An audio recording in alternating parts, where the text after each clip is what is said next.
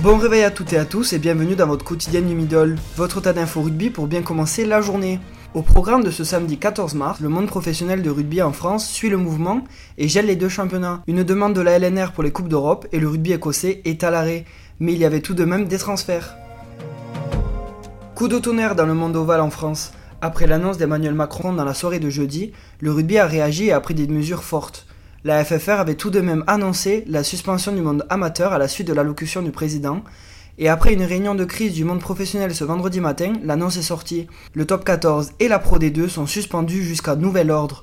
Les deux championnats sont gelés. À l'issue de cette réunion exceptionnelle, les joueurs des championnats français seront mis au chômage technique et la pause n'a pour l'instant pas de date de retour. Après l'annonce du gel des championnats professionnels, les présidents de clubs n'ont pas attendu longtemps avant de réagir. Eric de Cromière, président de Clermont, s'est réjoui de cette décision et a indiqué qu'il s'agissait de la meilleure. Eric de Cromière, président de Clermont, s'est réjoui de cette décision et a indiqué qu'il s'agissait de la meilleure avec les conditions actuelles, mais a parlé de remodeler le championnat si toutefois il y avait une reprise. Le président de Perpignan, de Pau et d'autres encore ont également réagi à ces annonces. Et le vendredi 13 porte bien sa réputation en mars 2020. Le PCR n'a fait aucune communication concernant la suite des Coupes d'Europe et devrait avoir une décision dans la semaine prochaine, mais la LNR a fait une demande pour le report des rencontres françaises.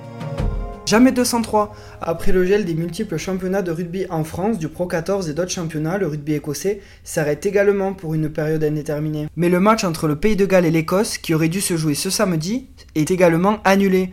Le dernier match du tournoi destination a finalement été annulé en raison du coronavirus, et pour continuer les annulations de matchs, le match entre les Dragons et Leeds en rugby à 13 ne se jouera pas ce week-end. La journée d'hier a tout de même vu du mouvement du côté des transferts, mais l'annonce la plus marquante reste la fin de carrière de François Lowe. Après 9 ans passés à base, le Springbok prendra sa retraite à la fin de la saison. À 34 ans, une référence du rugby accrochera les crampons. Mais un joueur changera d'horizon et passe dans un club rival, puisque Sam Hill quittera Exeter pour aller aux Sharks. À 26 ans, le centre anglais aura passé près de 7 saisons au sein des Chiefs. En revanche, Mike Theo changera complètement d'horizon, en passant des San Diego Legion en MLR au London Scottish en deuxième division anglaise. Merci à toutes et à tous d'avoir écouté cette quotidienne du Middle, et à demain pour de nouvelles infos rugby.